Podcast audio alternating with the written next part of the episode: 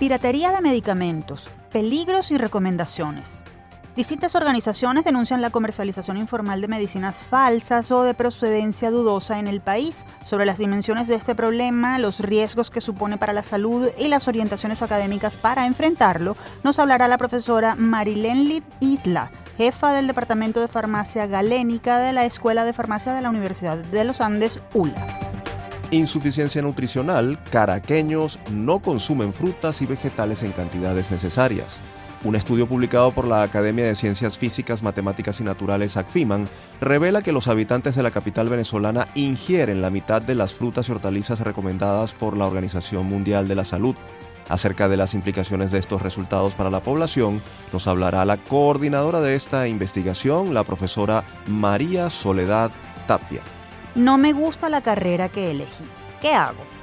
La experta Marta Durán, educadora, magíster en orientación y profesora titular de la Universidad del Zulia Luz, compartirá con nosotros algunas herramientas para ayudar a los jóvenes a superar la frustración que puede suponer escoger un área de estudio profesional que no satisface sus expectativas y encontrar oportunidades de superación de acuerdo con sus intereses y capacidades. Proyecto Galpón de UCAP Guayana. Ideas para reactivar la producción audiovisual. Profesores y estudiantes de Ingeniería Civil y Comunicación Social de la Universidad Católica Andrés Bello, Extensión Guayana, presentaron un proyecto para aprovechar espacios del Parque Industrial de la región, muchos de ellos inutilizados, como locaciones para la creación de productos de cine, TV y publicidad. Acerca de esta iniciativa de impulso económico y social nos hablará su promotora, Carla Pravia, profesora de la Escuela de Comunicación Social de UCAP Guayana. Estos son los temas que abordaremos en la próxima hora. Así comienza esta emisión de Universate, las voces de la Universidad Venezolana.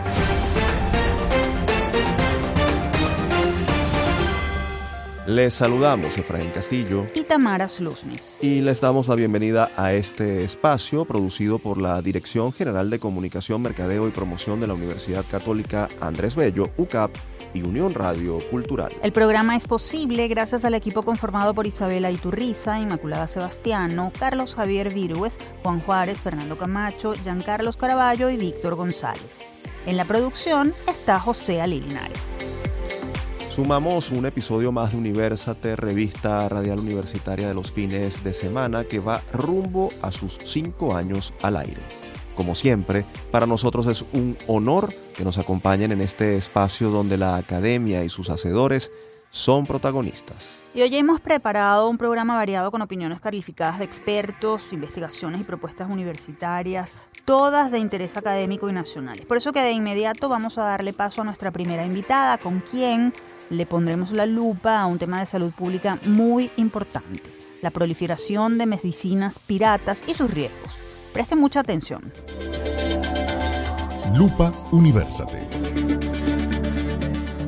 La Cámara de la Industria Farmacéutica CIFAR de Venezuela reveló recientemente que las ventas de este sector crecieron 7.6 entre enero y noviembre de 2023 versus el mismo periodo de 2022 y que durante 2024 podrían incrementarse entre 8 y 10%. No obstante, este sector ha denunciado una alza en la distribución y comercialización de medicamentos de dudosa procedencia, muchos de ellos importados o ingresados por contrabando, que no cuentan con el aval de los entes correspondientes. Sobre los peligros que esto supone, vamos a conversar vía telefónica con la profesora Marilén Lid Isla. Ella es farmacéutica, doctora en química de medicamentos, investigadora y jefa del Departamento de Farmacia Galénica de la Escuela de Farmacia de la ULA.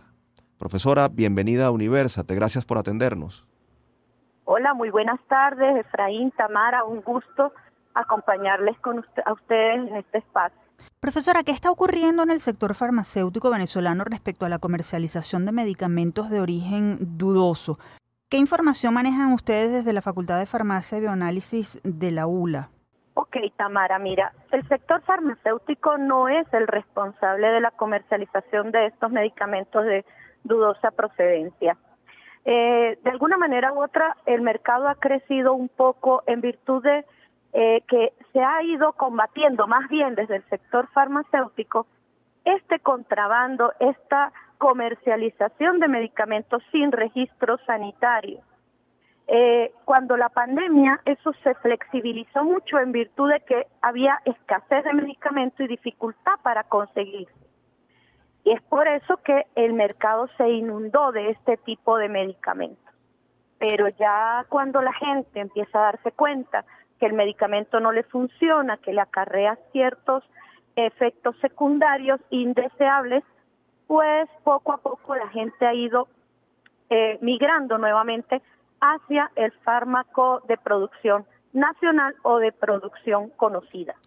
Usted eh, eh, mencionó el tema de la pandemia y la escasez que hubo hace algunos años. Sin embargo, eh, la pérdida de poder adquisitivo para comprar fármacos podría ser también mm, la razón o una de las razones de esa de esa de ese incremento que hubo en la venta de fármacos sin registro. Además de esto, ¿qué otros qué otros factores podría haber detrás de esto? Sí, en efecto, la pérdida del poder adquisitivo también ha sido algo que eh, de hecho es uno de los factores más influyentes.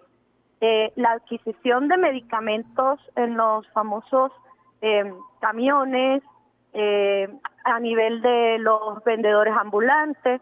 Hoy en día vemos con preocupación la venta en bodegones, en, o sea, rompiendo completamente todo lo que tiene que ver con la ley del medicamento y con la ley del ejercicio de la farmacia. Los medicamentos solo deben ser comprados y adquiridos en farmacias. Ese, ese, esa, ese detrimento en el poder adquisitivo del venezolano lleva a que el paciente camine y busque ofertas y busque productos más económicos, sin sopesar que a lo mejor el producto más barato le va a acarrear gastos mayores en virtud de que el medicamento no ejerce el efecto terapéutico, pudiendo producirse descompensaciones, por ejemplo, en el caso de los pacientes hipertensos, pacientes con desórdenes metabólicos, como por ejemplo eh, con deficiencias en la hormona tiroidea, en donde esos descontroles suelen ser bastante, bastante eh, severos en cuanto a la afectación del salud del paciente. Entonces, por eso nosotros siempre desde la Facultad de Farmacia hemos estado eh, en una campaña diciéndole a la gente lo barato sale caro, porque finalmente el medicamento no ejerce el efecto y el paciente tiene problemas de eh, rebote y de efectos indeseables. Profesora, usted nos ha hablado de las consecuencias que trae para un paciente y en general para la salud pública consumir medicamentos que no tienen control de calidad. Pero le preguntamos, ¿cómo saber si un medicamento cumple con los estándares que lo acreditan como apto? ¿Qué pasos debe cumplir un fármaco para estar en el mercado nacional absolutamente regulado? Mira, eh, yo siempre les digo, confíen en los medicamentos de producción nacional Venezuela cuenta con una industria farmacéutica que ha venido creciendo y se ha venido desarrollando muy a pesar del sistema económico y de los sistemas eh, de, impositivos en cuanto a tasas, aranceles e impuestos. la industria farmacéutica venezolana está mm, invirtiendo, está trabajando duramente en el mantenimiento de las moléculas eh, activas para cualquier tipo de patología. ¿Qué, debemos mirar nosotros cuando compramos un medicamento? Que posea el registro eh, eh, eh, dado por el Ministerio de Salud y Desarrollo Social, ¿ok? El Ministerio de Sanidad, como se le conocía antes.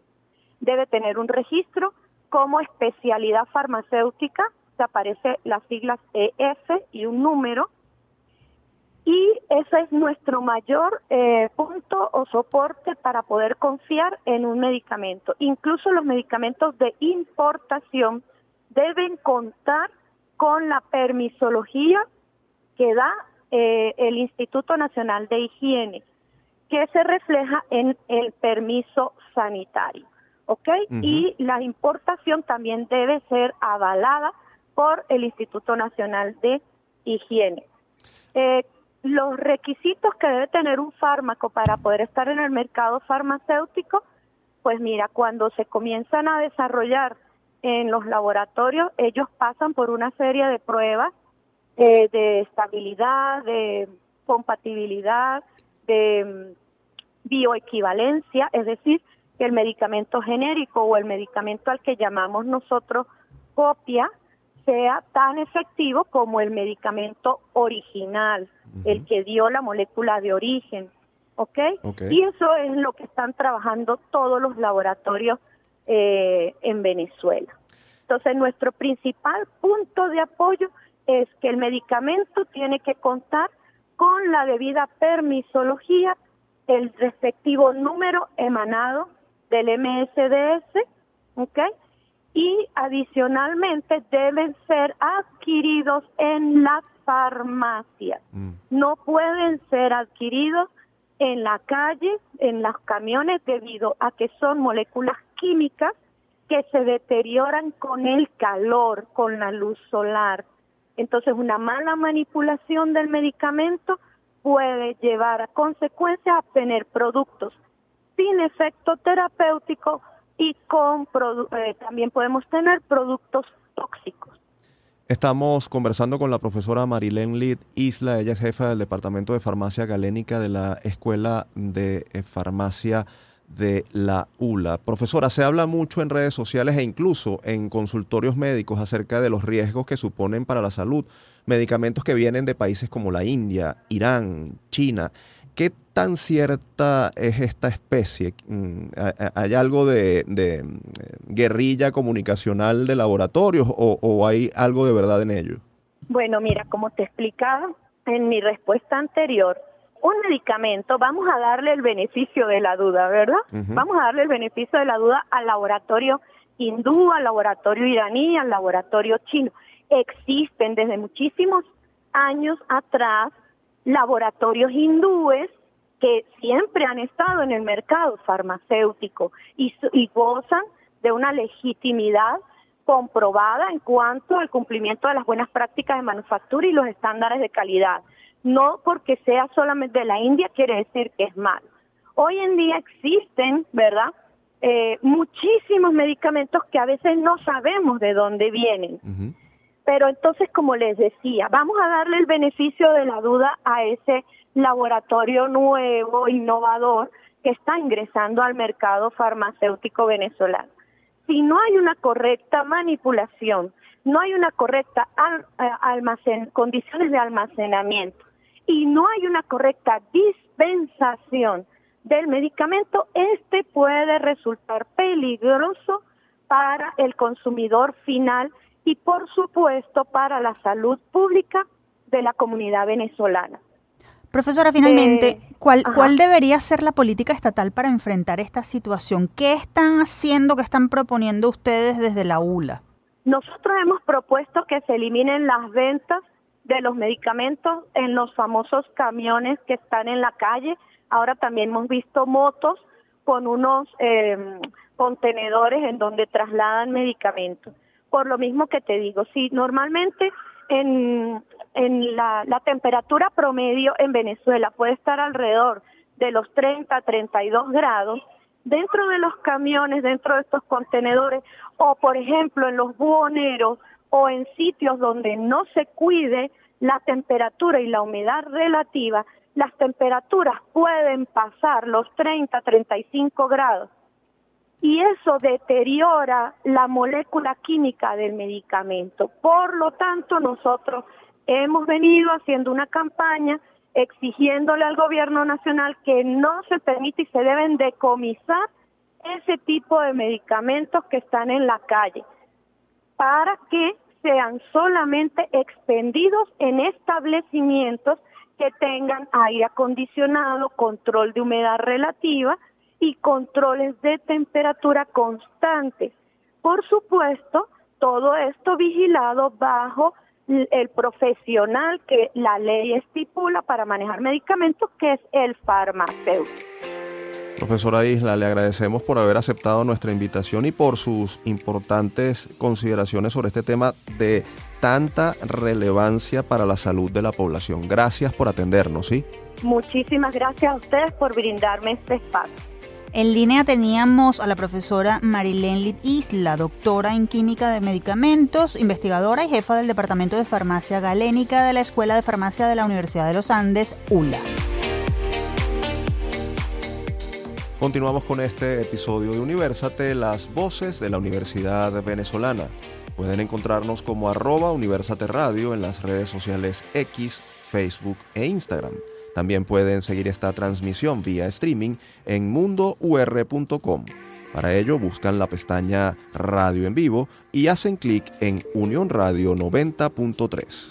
Y ahora vamos a hablar sobre una investigación que revela el índice de consumo de frutas y hortalizas en los caraqueños y cómo esto podría afectar la nutrición. Vamos a escuchar. El que busca, encuentra. La Academia de Ciencias Físicas, Matemáticas y Naturales, ACFIMAN, publicó un estudio que revela que los habitantes de Caracas consumen un promedio de 197,9 gramos de frutas y hortalizas por persona al día. Esta cifra equivale a la mitad de los 400 gramos recomendados por la Organización Mundial de la Salud. El dato supone también una ingesta insuficiente de vitaminas, minerales, fibra y compuestos bioactivos beneficiosos que podría tener efectos perjudiciales en la nutrición y en la salud. Sobre este tema conversaremos con la profesora María Soledad Tapia. Ella es bióloga, doctora en ciencia de los alimentos, docente e investigadora del Instituto de Ciencia y Tecnología de Alimentos de la UCB e individuo de número del ACFIMAN. Un gusto tenerla de nuevo con nosotros, profesora Tapia. Gracias por atendernos y la academia, por supuesto, quien agradece esta entrevista. Muchísimas gracias. Recuérdanos a nosotros y a la audiencia cuándo se realizó la investigación, cuál fue la muestra y cuáles fueron los principales hallazgos. Nosotros comenzamos esta investigación eh, el año pasado y aplicamos una encuesta electrónica que cubrió el periodo desde el primero de noviembre de, de 2022 o sea, lo empezamos realmente en el 2022, hasta el primero de marzo de 2023. Entonces, el tamaño de la muestra, que finalmente fue de 1.040 hogares.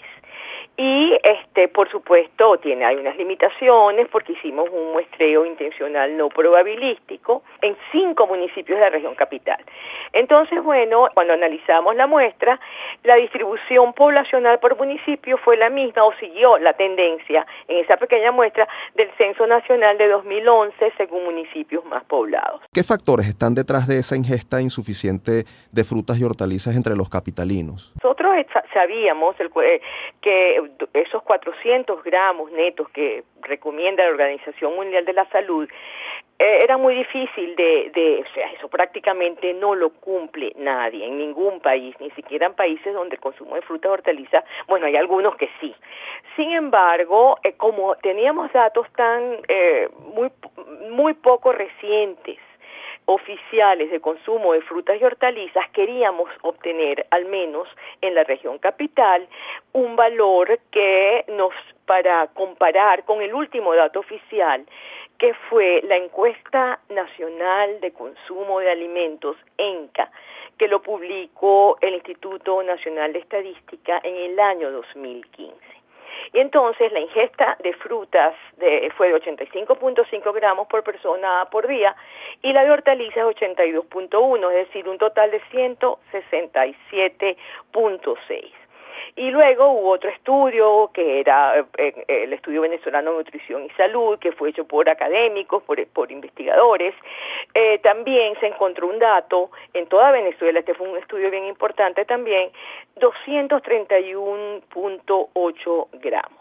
Lo que sucede es que tuvimos que obviamente caracterizar, estimar el nivel socioeconómico de los hogares encuestados. Y el perfil entonces de estos hogares se caracteriza según, eh, siguiendo el grafar Méndez Castellanos, por eh, información eh, sobre profesión del jefe del hogar, nivel de estudios de la madre, condiciones de la vivienda y principal fuentes de ingresos. Entonces el cuestionario este, tenía preguntas para estimar no solamente el nivel socioeconómico, eh, no solamente el consumo de frutas y hortalizas, sino también, obviamente, el nivel socioeconómico de la muestra.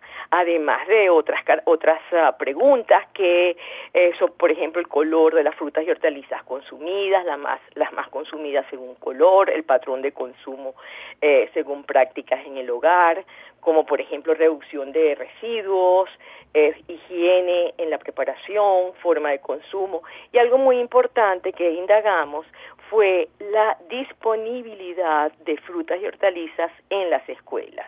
Es decir, ¿qué nos decían los hogares encuestados acerca de, eh, de este dato? ¿Cuánta, si los chicos, los niños tenían acceso a frutas y hortalizas en, en las escuelas? Entonces, bueno, continúen, ya tengo más cosas que contarles. Profesora, ¿qué implicaciones tiene para la salud este bajo consumo de frutas y hortalizas? Eh, bueno, este, eh, tiene implicaciones importantes porque eh, las frutas y hortalizas son una fuente esencial de micronutrientes, de vitaminas, de minerales, de una serie de compuestos que no son nutrientes, pero que son fitoquímicos importantísimos, antioxidantes. Entonces, se está mm, privando al organismo de una fuente y de un grupo de alimentos que resulta esencial para el desarrollo, para la nutrición, para la salud. Pero fíjense, eh, hay algo que, como les decía al principio, lo más, no nos sorprendió el, el, eh, el, valor, sabíamos que iba a estar bajo.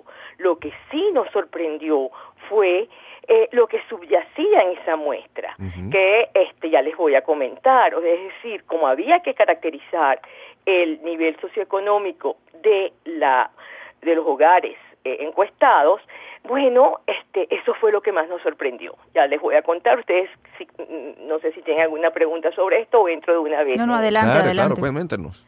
Bueno, este, mm, fíjense, el, resulta que eh, la muestra, el número eh, de, de, miembros del hogar fue de, más de 3.2, más o menos 1.5 personas es decir, eh, un hogar más pequeño que lo que se registra en el, en el censo, y eso significa que los hogares están siendo cada vez más pequeños. Pero fíjense, esta muestra estuvo eh, eh, compuesta por 13% de estrato 1 y 55% de estrato 2 y un nivel educativo de la madre de 58% universitario. Es decir, que estamos hablando y trabajando, estamos caracterizando unos hogares de estrato medio alto con un nivel educativo alto de la madre. Ahora, fíjense los datos de acuerdo al ingreso del hogar. Esto es lo que nos impactó. 30% informó ganar 100 dólares o menos. 38% 101 a 300 dólares y solo 32% más de 300 dólares. Eso quiere decir que, bueno, este, eh, y sin duda que hay un ingreso bajísimo, no solamente para frutas y hortalizas, sino para toda la canasta alimentaria, ¿no? Otra cosa importantísima que encontramos fue que los ingresos mensuales de los hogares, eh, el gasto mensual en frutas y hortalizas, y a otras, otras cosas que indagamos, consumo, gasto, ingresos, están todos estrechamente relacionados, ¿no? Entonces, claro, hubo hogares, por ejemplo, 42%, el gasto mensual en frutas y hortalizas no, no superó 30 dólares mensual. Estoy hablando de hogares. Es decir, eh, y, eh, el 16% menos de 15 dólares gasto en frutas y hortalizas y 26% eh, entre 16 y 30 dólares y esto llevándolo a lo que consumían, entonces solamente podían consumir entre 85 y 154 gramos por día. Obviamente, muy poco dinero para comprar frutas y hortalizas. Profesora, no, nos queda muy poco tiempo eh, y lamentamos que, sea así, pero, pero nos gustaría brevemente que nos, nos comentara qué, qué hacer para, para mejorar esta situación, para claro, otra cosa rapidito, la mayoría de los hogares con niños informó, o sea, 87% informó que sus hijos no tienen acceso a frutas y hortalizas en las escuelas. Esto es muy preocupante. Es decir, que eh, tiene que haber un cambio, tienen que haber políticas que permitan incluir las frutas y hortalizas como componentes de una dieta saludable, pero sobre todo eh, instar al diseño de políticas públicas en las que participe no solamente el gobierno, sino todas las partes interesadas de la sociedad, que permitan contribuir a incluir en los platos de los venezolanos y garantizar su derecho a una alimentación adecuada y saludable. Profesora Tapia, muchísimas gracias por haber aceptado nuestra invitación. Esperamos tenerla nuevamente en una próxima oportunidad para que nos siga ampliando sobre este interesantísimo tema. Gracias a ti, a, eh, Tamara, a, ustedes de verdad y encantada de continuemos porque se quedaron muchas cosas por contarles. Así es, agradecemos que nos haya acompañado. Escuchábamos a la profesora María Soledad Tapia, doctora en Ciencia de los Alimentos, docente investigadora del Instituto de Ciencia y Tecnología de Alimentos de la UCB e individuo de número de la ACFIMAN. Para conocer más detalles de la encuesta sobre el consumo de y hortalizas en Caracas, pueden visitar la página acfiman.org. Y ahora hacemos una pausa en nuestro programa. En breve seguiremos con más de Universate, las voces de la Universidad Venezolana.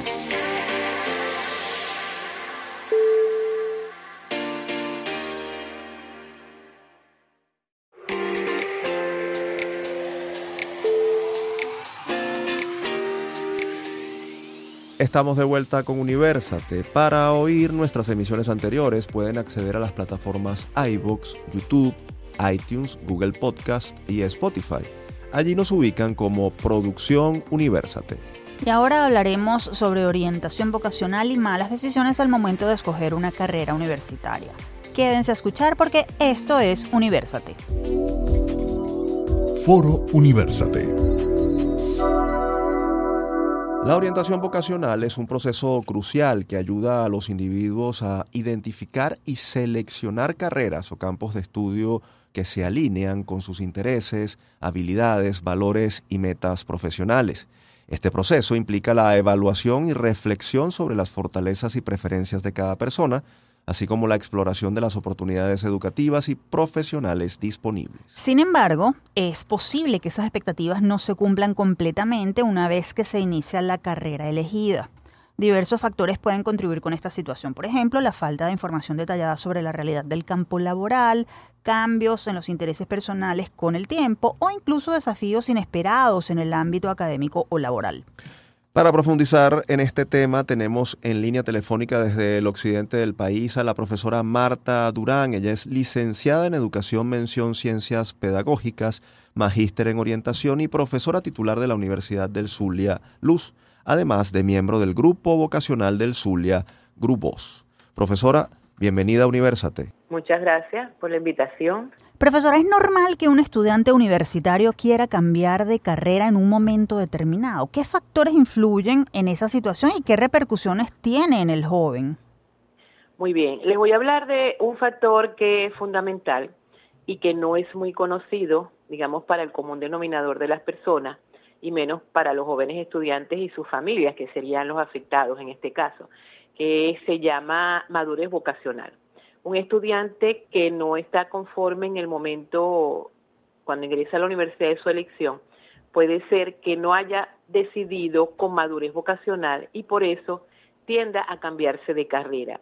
Y en el enfoque desarrollista de la orientación vocacional, que considera la madurez vocacional como eje central, los cambios son posibles, los cambios son sanos, los cambios son, este, digamos, responden a una realidad del estudiante y pueden permitir un mejor acceso a unas nuevas metas profesionales que no quiere decir que impliquen un fracaso. Ahora bien, profesora, ¿cómo identificar que lo que estoy estudiando no es lo que realmente quiero? ¿Cómo tener esa seguridad, esa madurez? ¿Y, cuál debe ser el punto de no retorno para, para optar por un cambio? No te entiendo mucho el, eh, lo del punto de no retorno, pero indudablemente la madurez vocacional implica un proceso. La vocación se va construyendo a lo largo de la vida. Eh, la introducción que ustedes hicieron es muy adecuada, eh, centrándonos en un enfoque de elección. Pero ahorita la orientación vocacional va más allá de solamente la elección de carrera al finalizar el bachillerato, abarca todo lo que es el proyecto de vida de la persona y ese se construye desde el nacimiento. Entonces el muchacho que está maduro vocacionalmente va a elegir naturalmente. ¿Qué implica esa madurez? Que se conozca a sí mismo, que construya su autoconcepto, que tenga claro cuáles son sus, fortalezas o sus talentos, sus intereses, sus valores, y en, todo, en torno a todo eso, más las demandas y las oportunidades que el medio ambiente les brinda, él va a tomar diferentes decisiones a lo largo de la vida. Una de esas, quizás la más importante y trascendental, es la elección que hacemos al finalizar la educación media. Entonces, el estudiante que elige equivocadamente para los demás, pero a lo mejor no es una elección que no respondió a esa madurez vocacional porque no es algo que haya ganado a lo largo de la vida. Vamos a tomar ese, eh, eh, ese punto de, no retorno eh, que queríamos, queríamos que usted nos dijera en qué momento el estudiante dice estoy claro, ya no, no hay vuelta atrás, no quiero seguir con esta carrera voy a decirme por otra. Y en ese sentido, ¿cómo pueden sus padres y, sus allegados ayudarlo a clarificar esa vocación? ¿Cuándo es necesario incluso acercarlo a un profesional que contribuya a perfilar esos verdaderos intereses del joven? Eh, la, necesidad del apoyo eh, de un orientador, un profesional en el área, puede ser desde el momento en que ingresa a la universidad que él sienta que no están satisfechas sus expectativas. ¿Por qué no están satisfechas sus expectativas? Porque realmente no tenía claridad sobre la carrera, la, tenía a lo mejor mitificada, su idea de la carrera era en base a estereotipos, todavía seguimos eligiendo, nuestros jóvenes siguen eligiendo en base al estatus de las carreras tradicionales.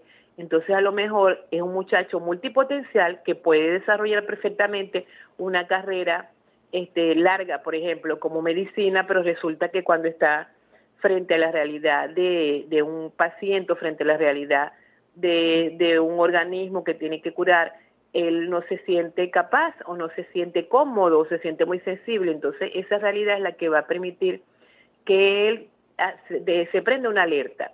Y son muchas las alertas que deben prenderse antes de que él decida de verdad que puede redireccionar esa elección pero en cualquier momento. Yo conozco gente que llega al sexto semestre y el sexto semestre toma, le cuesta mucho, pero toma una decisión y resulta que la decisión le cambió la vida, consigue otra vocación, otra ocupación, otra profesión que de verdad es la que le llena y le satisface. Entonces, pienso que el primer año es suficiente para que él se dé cuenta si de verdad eso responde a todo lo que es como persona o su autoconcepto, porque la vocación es una expresión del autoconcepto en términos profesionales u ocupacionales.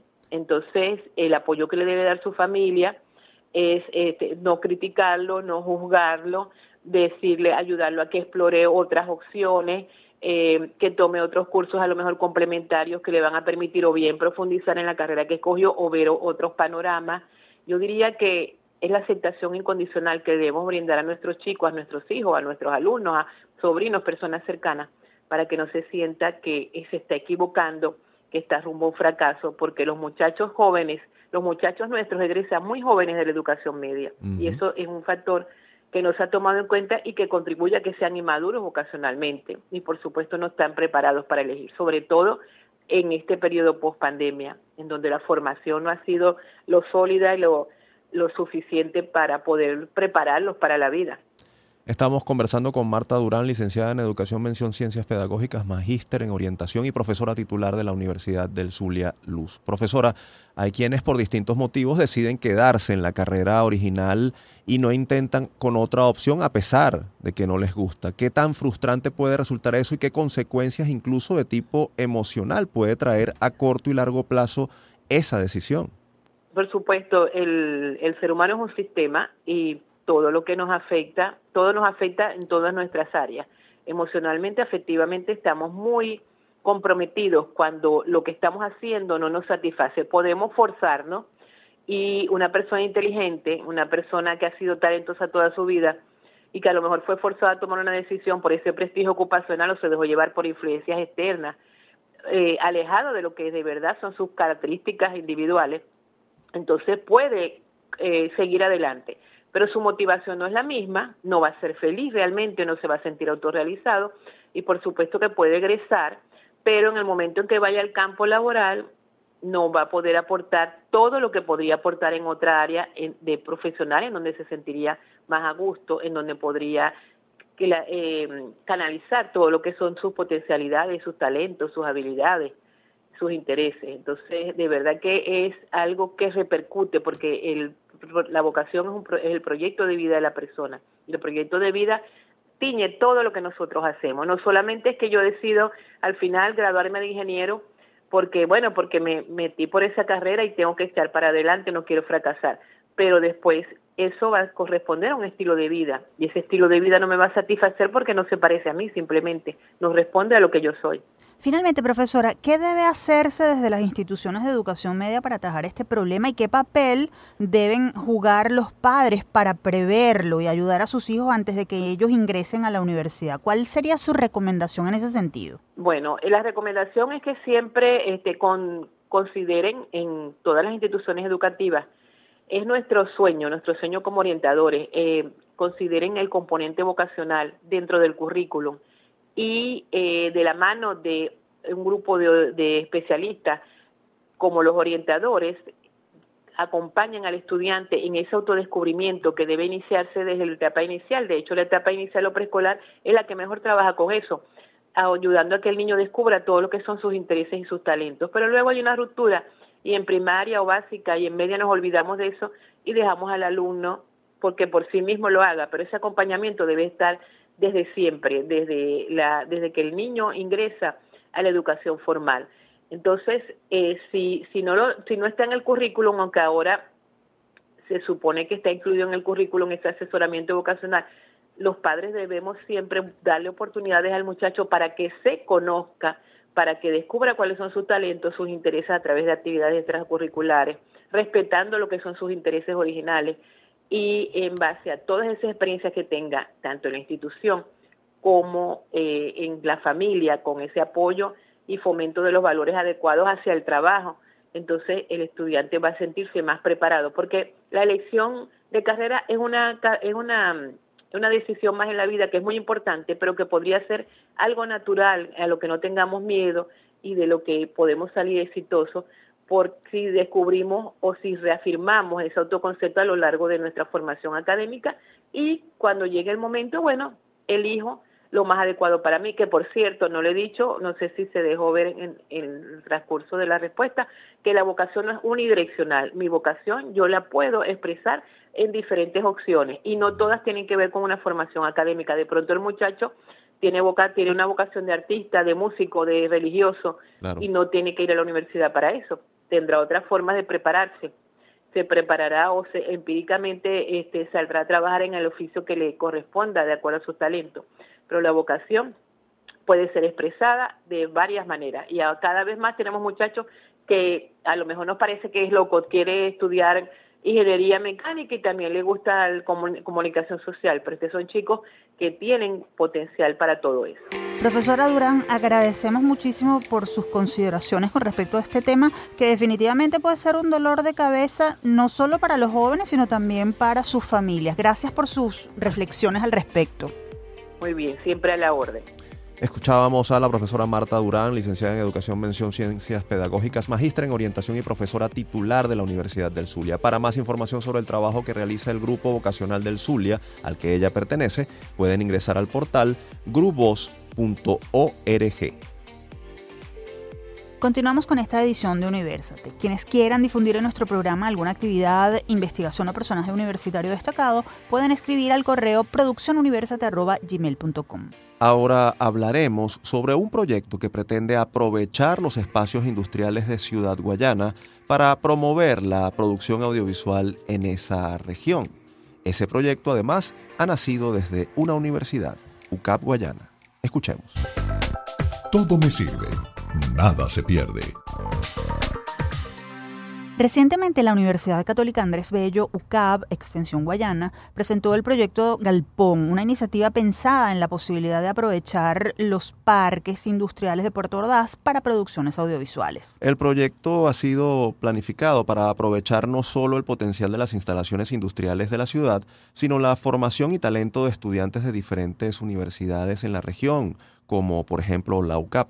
Para darnos más información sobre esta iniciativa nos acompaña desde el Estado Bolívar Carla Pravia. Ella es licenciada en Comunicación Social egresada de la UCAB y profesora de UCAB Guayana. Bienvenida a Universate, un gusto tenerla con nosotros. Hola, muchas gracias por la invitación. Gracias a usted por atendernos. Profesora, ¿cuáles son las características del proyecto Galpón? ¿Quiénes mm, mm, lo hicieron posible y en qué consiste? ¿Cómo, ¿Cómo funcionaría para impulsar la producción audiovisual? Ok, este es un proyecto que viene de parte de la gente de la Fundación Guayana IS, que es una fundación que busca impulsar lo que es la ciudad inteligente, en el caso de la región Guayana. Este, y básicamente es pues ver la potencialidad que tiene aquí de, porque estamos buscando, digamos, redimensionar la ciudad hacia otras alternativas, se llama reinventarse, ¿no? Y dentro de esa reinvención puede estar la posibilidad de convertir los galpones de parque industrial en estudios de grabación audiovisual, partiendo justamente, como mencionaban ustedes, bueno, hay un talento humano que se está formando aquí con tres universidades en, en el área audiovisual. Y entendiendo que la parte audiovisual es un modelo económico que es rentable, lo llevar. Entonces, básicamente entendiendo eso y partiendo también de la creatividad humana, que es un hecho que puede ser rentable, entonces, bueno, es una alternativa para dinamizar la economía aquí en la región. Ahora, ¿qué tan subutilizado está el Parque Industrial de Ciudad Guayana? ¿Qué cifras manejan ustedes sobre los espacios disponibles y su posibilidad de uso? Actualmente está la Escuela de Ingeniería a través de la profesora Lila Parra levantando esa data ¿ok? Eh, con respecto a los cinco parques industriales que hay en la zona, que es Matanza, Chirica, eh, Los Pinos, Munare, eh, 321, este, haciendo justamente eso, ver en qué estado están, qué necesita y cuáles están más óptimos para este proyecto. Además de eso, también se está haciendo lo que es una tesis de parte de la Escuela de Ingeniería Civil, también con la profesora Lila Parra, este, porque es un trabajo, digamos, de conexión entre dos escuelas de la Guayana, que es la Escuela de Ingeniería Civil y la Escuela de Comunicación Social.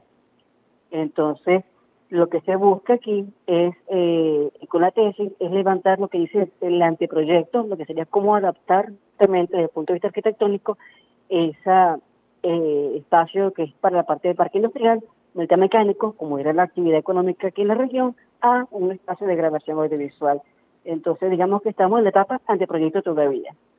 Decíamos en la presentación que además del uso de los espacios del parque industrial, la propuesta supone una fuente de empleo, de empleo y capacitación de talento humano. ¿Cómo, ¿Cómo sería posible esa capacitación? ¿Qué rol jugarían las instituciones educativas y, la UCAP Guayana en particular? Mira, el área de visual ofrece capacitación en muchísimas áreas, desde el guion, cámara, sonido, o sea, son muchas áreas que implican eh, lo que es la industria del visual que se puede activar aquí en la región.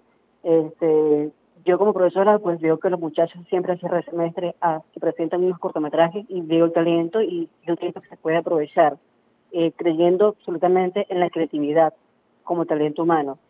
Y en esta oportunidad pues es cuestión de ya ese talento que hay, formarlo más, puede ser a través de talleres, este, cualquier actividad que permita a ellos evolucionar más en su propuesta y crear productos que sean rentables, entendiendo que obviamente quedándose con el mercado venezolano en la parte visual no es suficiente, es crear productos que se puedan exportar. Esa es la visión. Estamos conversando con Carla Pravia, licenciada en Comunicación Social egresada de la UCAB y profesora en la UCAB Guayana. Profesora, la idea del proyecto de Alpón definitivamente luce interesante, pero ¿cuál es su verdadera factibilidad? Sabemos, nos ha aclarado que están en una fase de anteproyecto, pero suponemos también que habrán podido entrar en contacto con organizaciones públicas o privadas como productoras, medios de comunicación, agencias de publicidad. ¿Cómo va eso? Actualmente contamos con, se han sumando aliados, todavía falta más aliados obviamente, eh, que apoyen, que ayuden, porque obviamente es un proyecto que requiere eh, de manos y de dinero, en todos los sentidos, ¿no? Y todo lo que se quiera sumar, por supuesto, va a ser bienvenido eh, para que aporte al proyecto. de la parte también de, de comunicación social, hay muchas cosas por hacer todavía precisamente cuáles deberían ser los próximos pasos eh, para, para, hacer posible eh, ese proyecto y, y, además qué pueden hacer las organizaciones que estén interesadas en, formar parte de él, en aliarse, en incluso financiar o, hacerlo eh, viable.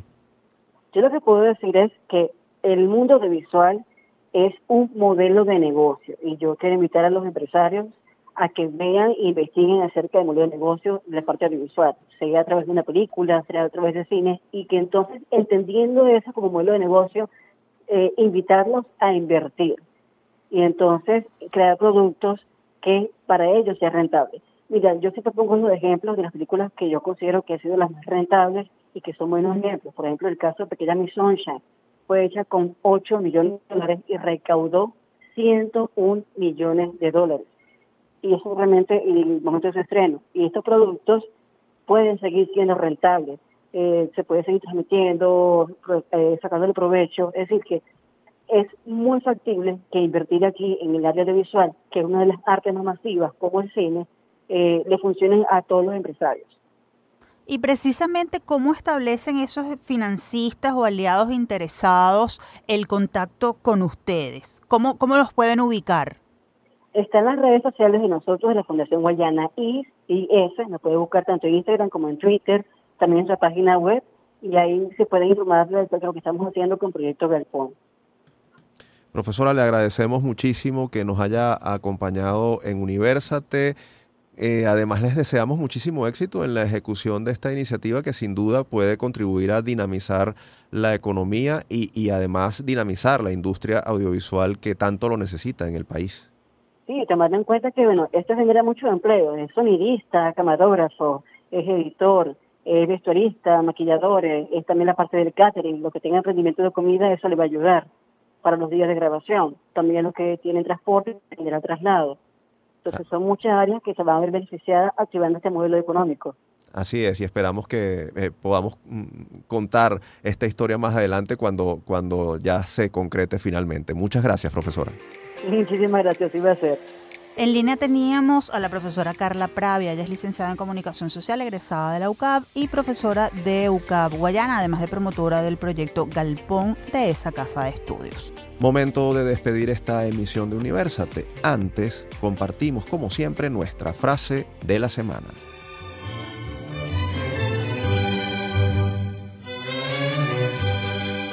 La autonomía universitaria es el autogobierno, o sea, el derecho reconocido a la institución universitaria de gobernarse a sí misma a través de unos mecanismos que la ley establece, respetando como es su deber la integración de sus tareas en un plan armónico para toda la vida nacional. Esos mecanismos no los inventó la universidad, la ley se los da y algunas veces se deforman. Ese concepto de autogobierno está fallando, porque está fallando el gobierno de la universidad. Lo dijo Rafael Caldera, doctor en ciencias políticas, docente universitario, investigador y presidente de Venezuela en dos oportunidades, como parte de una conferencia dictada en 1966 acerca de la responsabilidad de las universidades con el país. Citamos las palabras del fallecido mandatario porque el 24 de enero se conmemoraron 108 años de su natalicio.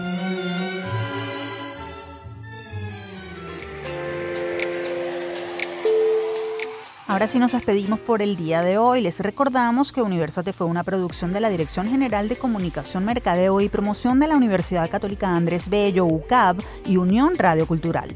El programa fue posible gracias al equipo conformado por Isabela Iturriza, Inmaculada Sebastiano, Carlos Javier Virgües, Juan Juárez, Fernando Camacho, Giancarlos Caraballo y Víctor González. En la producción estuvo José Ali Linares y en la conducción quien les habla, Tamara Slusnis y Efraín Castillo. Hasta la próxima.